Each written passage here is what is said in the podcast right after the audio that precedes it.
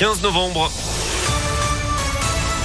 Pour ça, Sandrine Ollier qui vient de me rejoindre, c'est le journal de Lyon. Bonjour Sandrine. Bonjour Fred, bonjour à tous. À la une, le ministère de l'Intérieur réclame à Facebook la fermeture du compte Instagram des Dalton, ce collectif de rappeurs lyonnais qui nargue les autorités avec ses vidéos de rodéos urbains.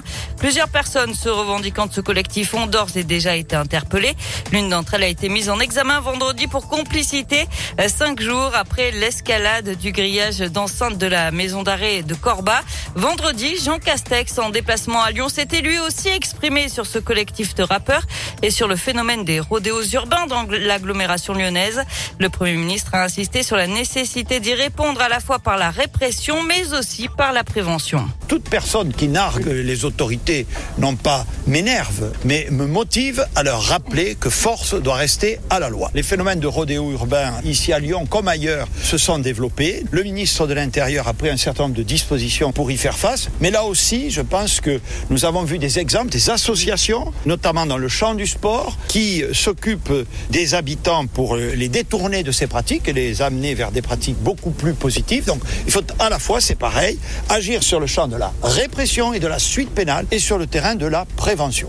Et le Premier ministre a notamment rencontré une association qui propose des cours de motocross aux jeunes, justement pour lutter contre les rodéos urbains, en les orientant vers une pratique encadrée de ce sport.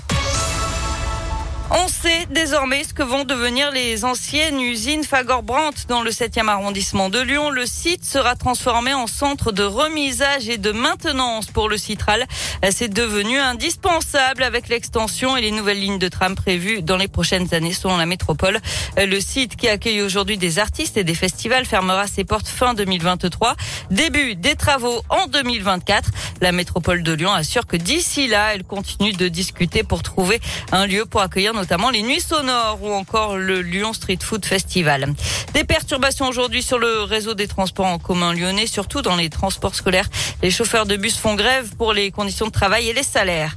Les transports en commun lyonnais qui lancent d'ailleurs aujourd'hui la concertation sur le projet de transport par câble entre Lyon et Francheville. Les débats vont durer trois mois jusqu'au 15 février. Et puis une mauvaise nouvelle sur les routes de France. La mortalité a augmenté en octobre 14% de plus par rapport au même mois de 2019.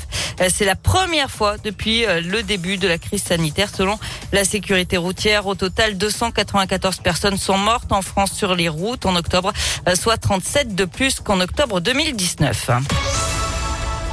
Allez, du sport avec du foot et des Lyonnaises euphoriques d'un côté, des Parisiennes traumatisées de l'autre. Résultat, l'OL a écrasé le PSG hier soir 6 buts à 1. Les Lyonnaises qui prennent seules la tête du classement avec 3 points d'avance. En basket, victoire aussi de l'Asvel qui remporte son derby à Bourg-en-Bresse 85 à 77.